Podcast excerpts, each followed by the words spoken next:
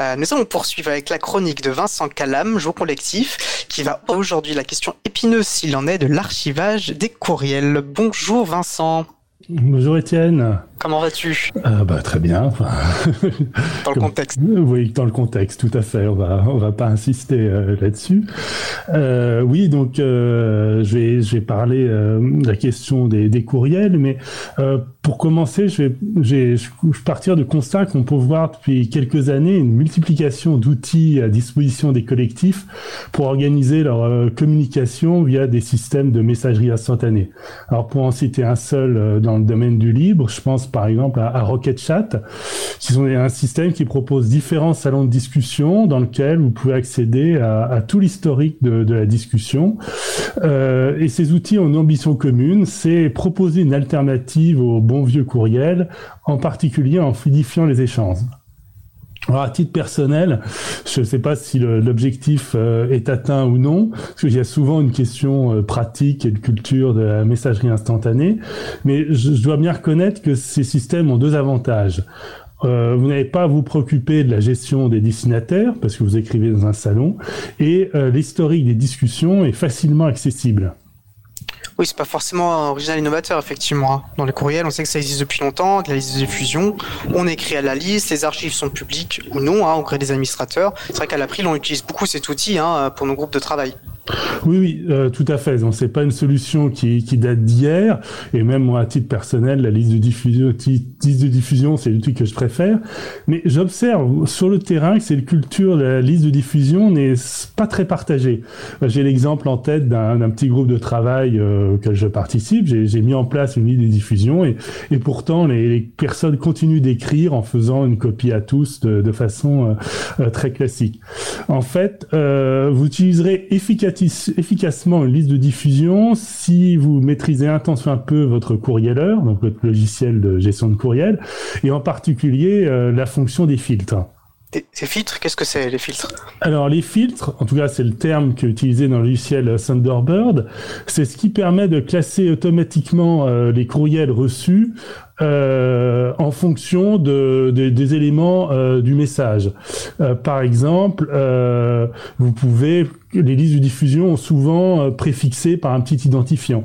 Et donc, quand vous faites un filtre sur cet identifiant, le courriel va pouvoir atterrir directement dans le dossier, ce qui permet de pas surcharger votre dossier entrant, de classer immédiatement euh, le courriel et pouvoir consulter euh, au moment qui vous arrange le dossier qui correspond à la liste de diffusion sous Thunderbird toujours, euh, quand c'est combiné avec l'option de discussion groupée qui, qui au lieu d'afficher les courriels les uns à la suite des autres, permet de les avoir sous la forme d'une, d'une arborescence avec une, discussion sujet par sujet, ça permet d'avoir vraiment une, une vue globale et rapide de tous les échanges. Donc, c'est vrai que je, franchement, moi, je, je connais pas mieux comme, comme, comme système.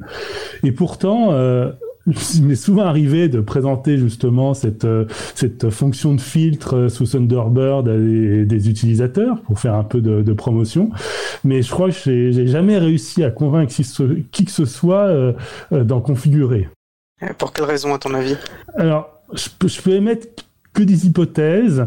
Moi, mon, sentiment, c'est que le courriel reste quelque chose finalement très personnel, euh, même lorsqu'il s'agit d'une adresse professionnelle. C'est quand même quelque chose qui, a son nom. Euh, chacun gère un peu ce comme il entend sa boîte. Il n'y a pas de, de normes euh, collectives. Dans le cadre de mon travail, ben, j'interviens par quelque peu, mais très peu sur les comptes des personnes qui pourtant ont un, courriel avec le, nom de, leur structure. Et euh, lorsque j'interviens, là, je constate des pratiques vraiment très très différentes de, classement. Hein. Ça va d'une arborescence très très fouillée et très détaillée à, un fourre-tout où tout reste euh, euh, dans le courrier entrant. Hein. J'ai même même pu voir un courrier entrant avec plus de 3000 courriels non lus. C'était un peu inquiétant, mais bon, dans ce cas-là, moi, je, préfère vite passer mon chemin. Hein pense ça prendrait beaucoup trop d'énergie pour, euh, pour changer de telles habitudes de travail de la personne. Et euh, c'est vraiment, euh, il y a vraiment une approche personnelle dans la, gestion du courriel. D'ailleurs, ce, caractère personnel, même d'une adresse professionnelle, est, reconnu par la, la jurisprudence, d'après ce que j'ai pu glaner comme information sur, sur l'internet sur le sujet. Euh, l'usage de son adresse professionnelle pour des raisons privées est, tout à fait accepté, bon, dans les limites euh, du, du, raisonnable. Et si vous identifiez clairement votre correspondance privée dans, dans, vos dossiers, par exemple en la mettant dans un dossier appelé euh, personnel ou, ou, ou privé, euh, votre employeur n'a pas le droit d'y accéder, ce qui peut être aussi utile dans, dans le cas d'activité syndicale. Alors du coup, je trouve que là, euh, comme c'est très personnel, du coup, c'est l'archivage des courriels, lui, un, un vrai casse-tête. Hein. C'est que faire, par exemple, quand une personne euh, quitte une structure? Est-ce qu'on doit supprimer son compte? Euh, le problème, c'est que souvent, le courriel est aussi euh, l'outil principal de communication, et donc il y a certaines informations et certains historiques de discussion qui ne sont présentes que dans le compte. Et, euh, et là, dans ce cas-là, bon, on est obligé d'aller fouiller si, et on est vite perdu face à l'arborescence de dossiers qui suit une logique de classement qu'on a, qu'on a du mal à déchiffrer, qui, était, qui est celle de la personne qui, qui est partie. Et au final, on se rend compte d'ailleurs que la manière la plus, euh, euh la plus efficace euh, pour euh, trouver, c'est de rechercher par l'adresse de, de, de l'interlocuteur. Moi, je sais pas comment toi tu, tu fais pour classer tes courriels et tiennes, mais moi, mis à part les fils que j'ai évoqués, euh, quand je, quand je classe, je le fais par adresse et, non par thème.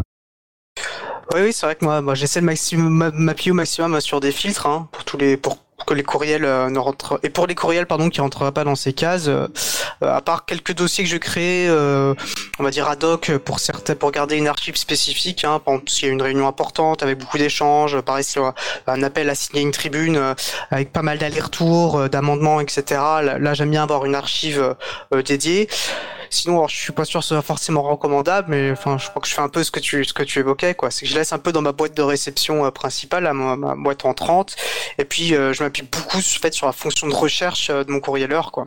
Notamment sur le champ expéditeur.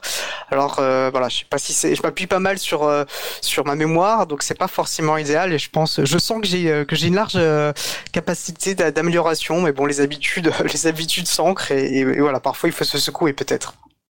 Oui, les, les, habitudes simples, je crois effectivement c'est son outil à soi. Hein, c'est euh, euh, donc au fond euh, tant qu'on s'y retrouve euh, dans son propre foutoir, bon bah pour pas utiliser d'autres termes, euh, bon bah ça, ça, ça fonctionne et et c'est vrai que j'ai souvent entendu des gens dire un jour j'archiverai, un jour j'archiverai et et j'archiverai pas. D'ailleurs dans dans Thunderbird il y a une fonction archive mais qui se contente finalement de classer par année de classer par année les, courriers électroniques.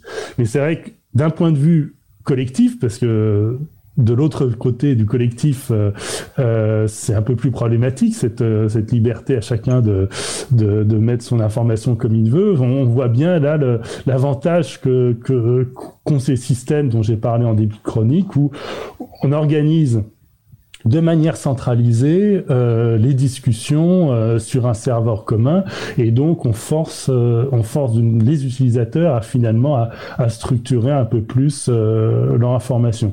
Bon, cela dit, moi je pense que pour une structure, euh, la seule solution de valable, c'est de pousser ses membres à archiver en dehors des courriels les, les, informations vraiment importantes et quitte, je pense même à, à transformer une correspondance en, en fichier de de texte et, là à, mieux, mieux, les classer. Je, pense que c'est, à mon avis, euh, euh, bon, chacun doit avoir une expérience euh, différente là-dessus et une opinion là-dessus, mais il n'y a pas de pas de mieux de solution. Je pense que le mieux est de faire l'effort d'une sélection et d'une extraction de ces informations importantes vers un système plus structuré.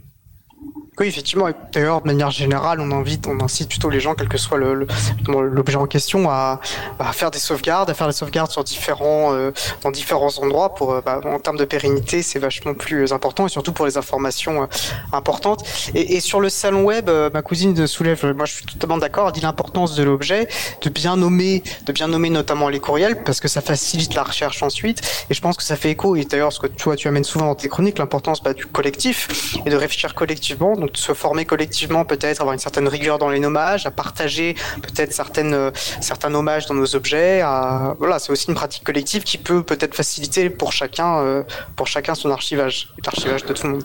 Oui, ben, typiquement dans les conventions de nommage, il y a l'exemple des je sens des, identifiants de liste de diffusion qui sont souvent entre crochets placés au début du message et c'est très très utile euh, qu'on fasse des filtres ou non pour euh, pour se repérer euh, pour se repérer dans dans la masse d'informations. C'est sûr que on voit bien que les, les deux informations importantes, c'est le sujet et l'expéditeur. C'est les deux qu'on va retrouver dans toutes les listes et plus plus mieux ce sera rédigé, mieux ce sera pour tout le monde. C'est sûr. Bah merci beaucoup Vincent. Écoute, il nous reste un petit peu de temps et là vu qu'on est un petit peu dans le confinement euh, avec Libre à vous, on a bien prendre bah, des nouvelles et, et est-ce que peut-être tu peux partager toi alors toi tu travailles à distance là j'imagine donc tu bah, comme beaucoup de personnes tu es en télétravail. Oui. Est-ce que voilà bah comment est-ce que pour toi c'est un grand changement de tes habitudes Est-ce que tu, tu, tu, tu trouves des, des, techniques? Est-ce que tu avais déjà l'habitude de télétravailler? Est-ce que tu as des recommandations des... à faire? Oui, et non, parce qu'en fait, euh, j'avais comme euh, j'avais comme coquetterie de pas avoir de connexion internet chez moi.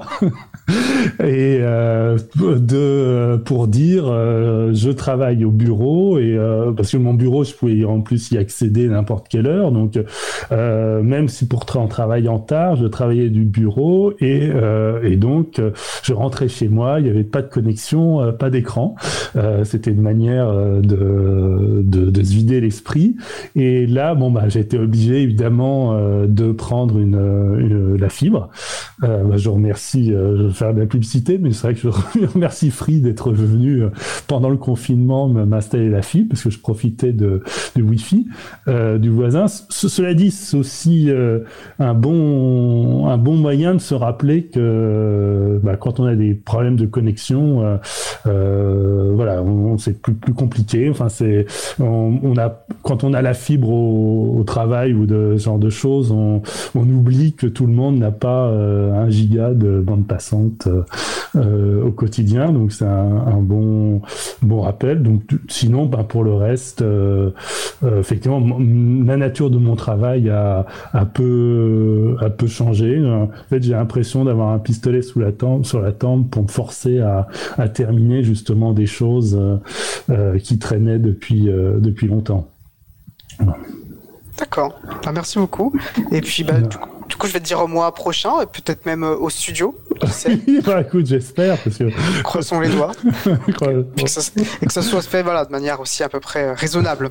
Je ne pas te précipiter non plus. Bah, merci beaucoup, Vincent. Je te souhaite une bonne journée. À bientôt.